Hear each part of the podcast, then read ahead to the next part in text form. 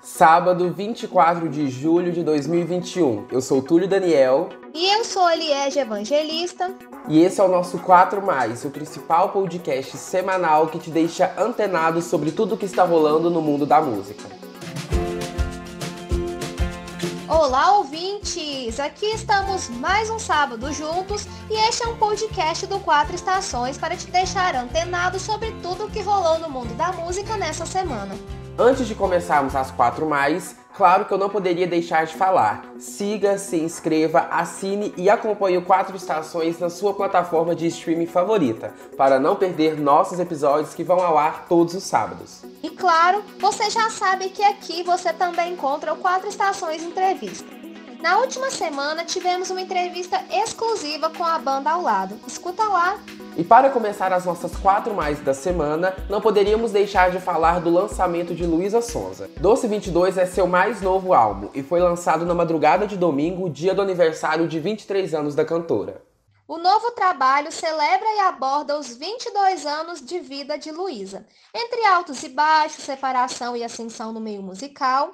As 14 músicas são de autoria própria e mostram uma cantora cada vez mais empoderada. O disco está dividido em dois lados. Na parte A estão músicas mais animadas e dançantes, dentre elas a já lançada Modo Turbo, em parceria com Anitta e Pablo Vittar. As músicas são identificadas pela escrita na letra maiúscula, em contrapartida ao lado B, em que as músicas são escritas com grafia minúscula e apresenta canções mais sensíveis e melancólicas. O retorno de Sons acontece depois de mais um período complicado em sua carreira, quando a cantora resolveu se afastar das redes sociais por causa de ataques recebidos após a morte prematura do filho do seu ex-marido, Whindersson Nunes. O lançamento já é um grande sucesso. Nessa quinta, Penhasco, uma das músicas mais repercutidas do álbum, entrou no segundo lugar do Spotify das músicas mais ouvidas do país. A própria cantora confirmou que a música foi escrita durante uma viagem após o término com o Whindersson e serviu para ela como um ponto final dessa etapa da sua vida.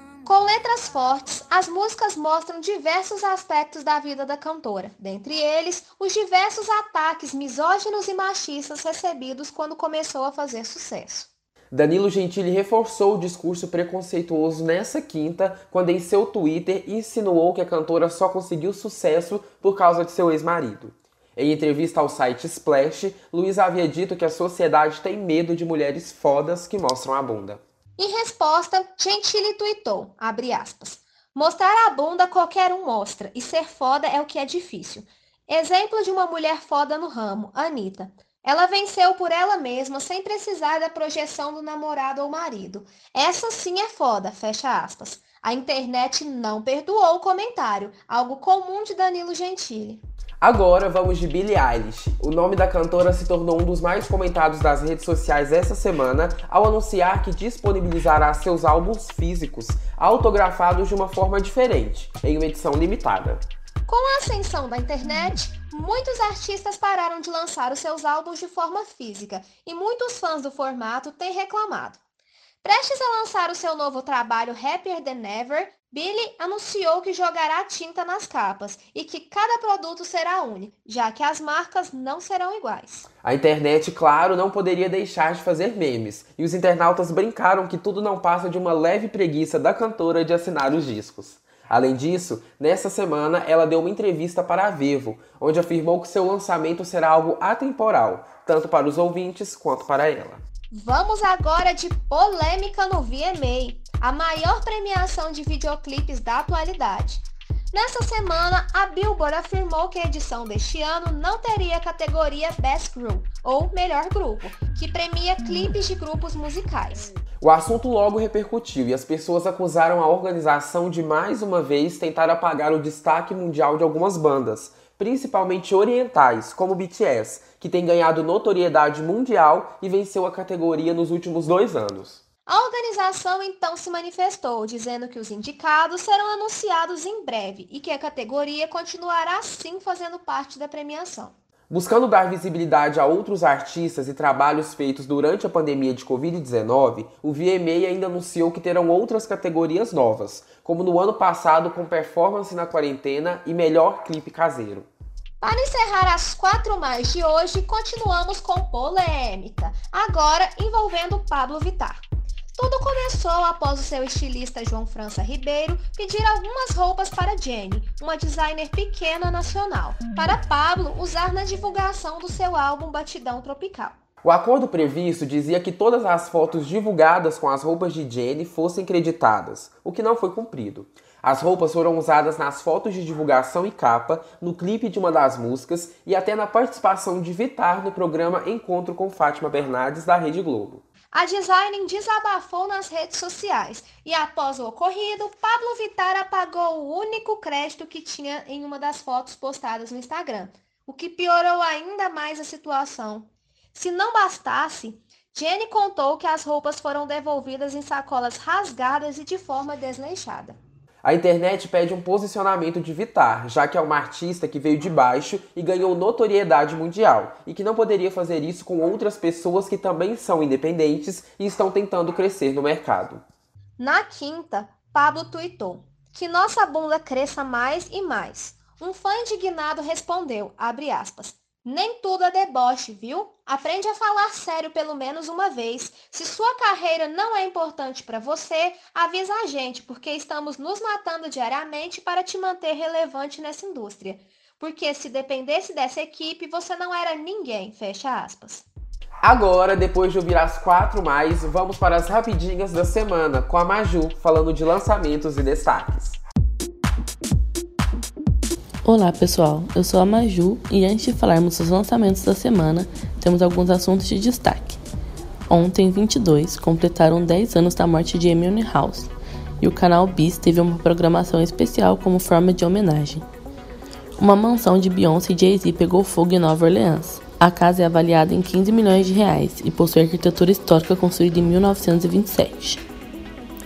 Para os fãs do grupo The Big Time Rush, formado na Nickelodeon, eles estão de volta a boy band fará dois shows em dezembro nos Estados Unidos. No Brasil, a festa do peão de Barretos foi adiada para 2022 e contará com vários shows, dentre eles Wesley Safadão, Gustavo Lima, Marília Mendonça e Zeneto Cristiano. Agora vamos aos principais dos vários lançamentos que tivemos essa semana. Começando por lá fora, Lil Nas X não para e lançou a música e o clipe babadeiro de Industry Baby com participação de Jack Harlow. Além dele, Lorde também lançou a segunda música de seu novo álbum. A faixa da vez é Stone at the Nile Salon.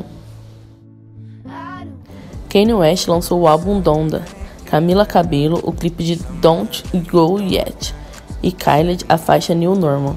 Além deles, Anne Mary se juntou com Little Mix em Kiss My. No Brasil, Gustavo Mioto lançou Não Use Ele Não e Léo Santana se juntou a MC Davi em Não Teve Dó. Pouco anunciou uma nova era após o BBB com o lançamento de Muito Prazer. E para quem estava sentindo falta do Barões da Pisadinha, estão de volta com o sexto volume de Da Roça para Cidade, com quatro faixas inéditas. Esse foi o nosso Rapidinhas da Semana para te deixar atualizado com alguns dos vários lançamentos dessa semana. Nos encontramos novamente na semana que vem. É com você, Lied. Obrigada, Maju. E para deixar vocês ainda mais atualizados, quero chamar aqui o nosso colega Josias para contar como anda o nosso Top 10 Spotify da semana. Olá pessoal, eu sou Josias Ribeiro e é hora de conversarmos um pouquinho sobre como andam as paradas de sucesso nacional e internacional do Spotify. No nosso top 10 global não temos nenhuma novidade. As três primeiras posições continuam com Big do Maneskin em primeiro, Stay, parceria de The Kid Leroy com Justin Bieber em segundo e Good For You da Olivia Rodrigo em terceiro. Nas demais músicas tivemos apenas a alteração de posição. Sempre de baixo para cima, nesse final de semana temos Permission to Dance do BTS, seguido de I Wanna Be Your Slave do Maneskin e o Naguni de Bad Bunny, Todo Detido, Raul Alejandro, Monteiro do Lil Nas X, Kiss Me More da Doja Cat e em quarto lugar, Bad Habits do Ed Sheeran. Já no nosso Top 10 Brasil, temos novidade sim, hein? Depois de semanas com o funk dominando as primeiras posições, agora ele quase não aparece no nosso Top 10, ocupando apenas a última posição com Não Nasceu para Namorar dos MCs Zaquim e Rick. Quem está com a bola toda é João Gomes, Além de meu pedaço de pecado continuar em primeiro lugar, aquelas coisas aparecem em terceiro e se for amor, parceria com Vitor Fernandes aparece em oitavo. Como adiantado pelos meninos, Penhasco de Luísa Sonza estreia em segundo lugar, inclusive muito merecido. A música é ótima. As outras posições estão sendo ocupadas por Begging do Maneskin em oitavo, Ficha Limpa do Gustavo Lima em sétimo, Baby Me Atende de Matheus Fernandes e Dilcinho em sexto, Não Não Vou da Mari Fernandes em quinto e Morena do Luan Santana domina o quarto lugar. Esses foram nossos top 10 de hoje. Eu volto na semana que vem para te atualizar das mais ouvidas da semana. Túlio, é com você. Obrigado, Josias. E para já irmos encerrando por hoje, quem traz a indicação do dia é o nosso colega Pericles. E aí, pessoal, tudo bem? Vamos juntos no Quatro Estações Indica? Hoje vamos falar sobre a cantora uberlandense Amanda Lince. Dona de uma voz potente, a artista tem muita história para contar. Amanda está na música desde criança. Com apenas 6 anos, ela começou a estudar violão e logo já compôs a sua primeira canção. Com vídeos e covers na internet, Amanda conquistou muitas visualizações. Um dos vídeos de maiores sucessos de Amanda foi o cover da música Romântico Anônimo, da dupla sertaneja Marcos e Belucci. No vídeo, ela se multiplica e vira trigêmeas para cantar e tocar os instrumentos. O vídeo hoje conta com mais de 900 mil visualizações. Vamos conferir um pouco de Romântico Anônimo na voz de Amanda Lince.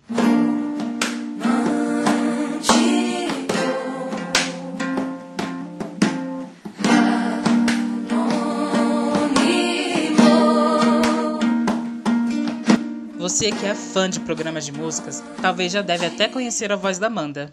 É que no ano de 2016, ela participou do programa The Voice Brasil da Rede Globo. Amanda foi selecionada e participou do time do cantor sertanejo Michel Teló. Na primeira audição, a uberlandense cantou Infiel, de Marília Mendonça. A cantora não chegou até o fim do programa, mas de lá para cá muita coisa mudou.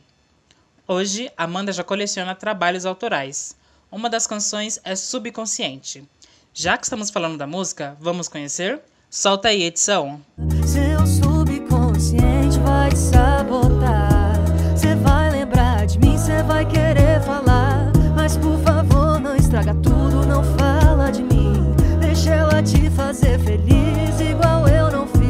Nossa, que letra linda, Amanda. Além de mandar bem nas composições autorais, os covers da cantora no YouTube fazem muito sucesso. Amanda gosta de inovar e trazer novos sons. Foi isso que ela fez ao juntar as canções Pupila e Ouvir Dizer, dos artistas Virtual Clay e da banda Merlin. Ficou com gostinho de quero mais? Então escuta aí. Posso virar em quadro Mona Lisa, mas como é que eu vou dizer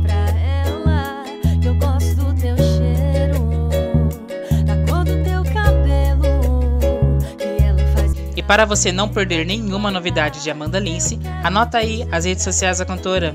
É Amanda Lince Real. Esse foi o nosso Quatro Estações Indica de hoje.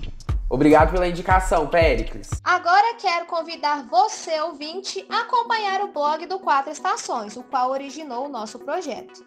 Ele está disponível em www.blog4estações.com.br. Nessa semana falamos sobre o lançamento de Luísa Sonza. Se você não sabe, o Quatro Estações tem uma coluna especial no site do Senso em Comum, o jornal laboratorial do curso de jornalismo da UFO, onde também abordamos o lançamento da cantora. Além disso, no nosso blog tivemos um texto opinativo sobre a falta de destaque de Gueto, último lançamento da cantora Isa. Não deixe de seguir e se inscrever na plataforma que você acompanha o 4 Mais. E claro, de nos seguir no Instagram pelo arroba 4estações.blog. Esse 4 é em número, hein? Repetindo, 4estações.blog. Esse episódio é uma produção de Betina Escaramuça, Josias Ribeiro, Liege Evangelista, Maria Júlia Araújo, Péricles Hortêncio, com também produção e edição de Túlio Daniel. Até semana que vem. Até!